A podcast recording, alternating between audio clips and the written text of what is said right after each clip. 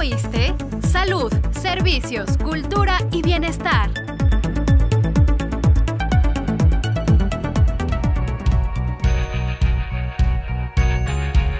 Bienvenido a tu programa ¿Ya oíste? Te saludan Berenice Moreno y Saelín Fernando. El día de hoy nos acompañan la doctora Lisaura Gómez Flores, el doctor Pablo Leonardo Flores Mendoza y el doctor Diego Osvaldo Guzmán Cárdenas, para seguir hablando acerca del tema de donación de órganos y tejidos. Gracias por acompañarnos nuevamente. Muchas gracias de nuevo por la invitación. Muchas gracias, es un gusto estar nuevamente aquí con ustedes. Muchas gracias por la oportunidad de platicar este importante tema para todos. Doctor Diego, ¿cómo se hace la asignación y distribución de órganos y tejidos? Bien, todo el sistema de salud mexicano se encuentra regido por la Ley General de Salud y el reglamento de la Ley General de Salud en materia de trasplantes. Ahí es donde nos indican cómo hacer la distribución y la asignación. Si bien se menciona que debe existir un comité interno de donación y o trasplantes de cada unidad para llevar a cabo esta asignación y distribución, contamos con algunas especificaciones muy muy puntuales. Por ejemplo, cuando existe una asignación por urgencia nacional, es decir, cuando una persona corre riesgo de fallecer en 72 horas aproximadamente, se necesita activar la urgencia nacional y solo aplica en los órganos de trasplante cardíaco y trasplante hepático. A su vez, existen personas que necesitan un trasplante de riñón, un trasplante de córnea de manera urgente, pero que no ponen en riesgo su vida. En estas situaciones se tiene que activar la asignación prioritaria de los mismos, con la finalidad de, en los córneas, evitar que se pierda el globo ocular o la función del mismo, y en riñones, en los casos específicos donde los pacientes no cuentan con accesos vasculares para seguir con su tratamiento de hemodiálisis. Si bien existe la donación de tejidos, como las córneas, piel y tejido musculoesquelético, en estas situaciones la asignación y distribución se hace de manera habitual, ya que en pocas situaciones se encuentran en una situación de urgencia. Se tiene la idea de que las personas con mayor poder adquisitivo tienen preferencia en la lista de espera. ¿Qué tan cierto es esto? Para nada es cierto, Berenice. Eh, realmente, como bien lo comentaba hace un momento el doctor Diego, todo se rige a través de la Ley General de Salud y bueno, el organismo que, que, lleva también este control es el Centro Nacional de Transplantes. Se tiene que ver los criterios médicos, se tiene que ver también si existe o no una urgencia activada, una priorización y solamente así es como se designaría de manera directa a lo mejor alguno de estos órganos que nos comentó Diego o de estos de este tejido, pero por el hecho de ser famoso, por el hecho de contar con mayor este ingreso económico o por tener algún conocido realmente no te pone en primer lugar dentro de, de, de este rubro, ¿no? Todos tenemos la misma oportunidad, prácticamente se les da mayor este el, el, hecho de gravedad del mismo paciente. Quiere decir que si, si yo ingresé a la lista un mes antes que Diego y Diego está más grave en la situación y aparece algún órgano que sea compatible con ambos, pues uno de los puntos a favor que tendría aquí sería Diego por mayor gravedad. Pero no tiene nada que ver el estatus socioeconómico ni tampoco que sea más conocido. Doctor Pablo, hablamos de lista o de registro. ¿Cómo se le llama? Eh, eso es muy, muy importante mencionar. Eh, muchos se conocen o piensan la lista de espera, ¿no? Pero realmente el, el, nombre correcto es registro. Y esto va en conjunto con lo que ya ha mencionado el doctor Diego y la doctora Lisaura. ¿Por qué? Porque en una lista se entiende que va en orden numérico, ¿no? Del 1 al 10, primero el 1, luego le va el 2, luego le va el 3. Pero pues como ya mencionaron, se toman distintos eh, factores en cuenta para, para, ver quién va a recibir eh, este, este trasplante.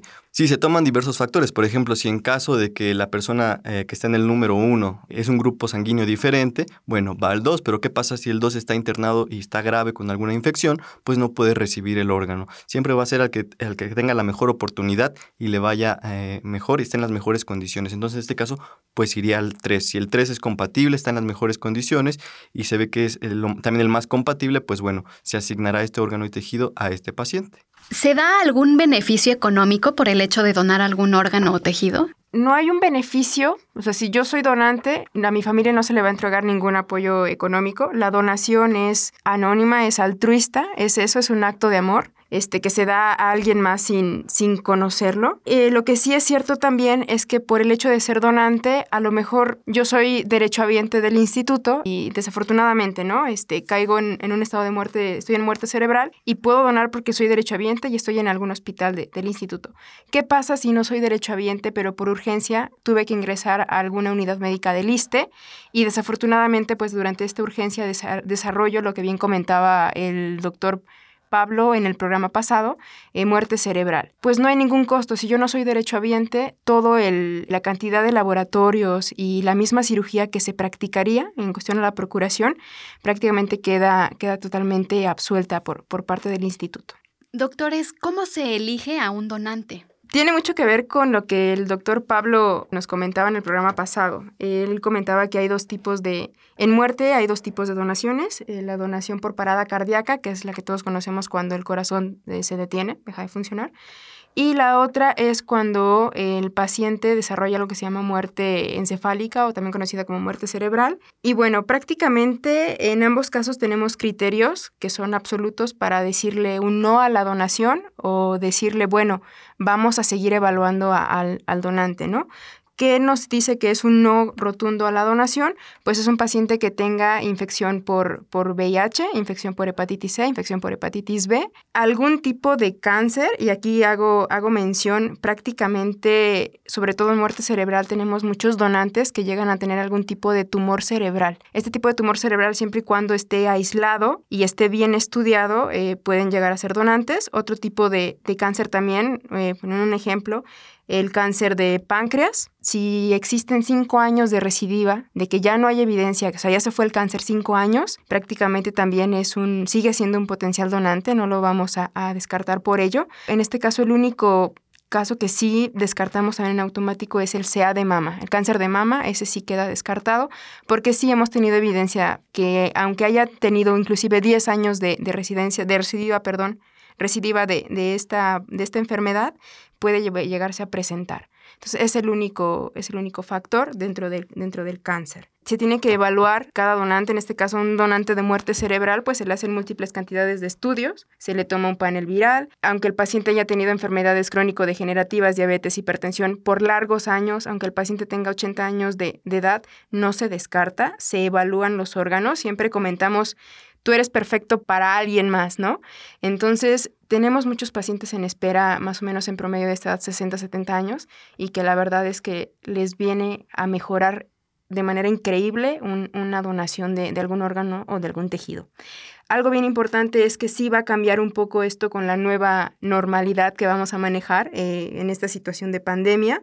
Y de esto sí me gustaría un poquito más que, que, tocara más a fondo el doctor Diego. Bueno, la situación actual en el instituto es un trabajo en conjunto muy importante para poder conseguir la seguridad o brindarle seguridad a todos nuestros derechohabientes y personal de salud involucrado. Actualmente en, eh, en trabajo en conjunto con la coordinación institucional y cada unidad hospitalaria, contamos con logísticas establecidas para tener rutas libres de COVID, áreas donde no se expongan a nuestros pacientes a posibles contagios con pacientes de COVID, conseguir estrategias también para disminuir el riesgo del contacto cuando se lleva a cabo algún estudio como una radiografía, una tomografía, y a su vez se tienen que evaluar todos los donantes y todos los receptores para evitar o para disminuir este riesgo de contagio y brindarle seguridad también a ellos.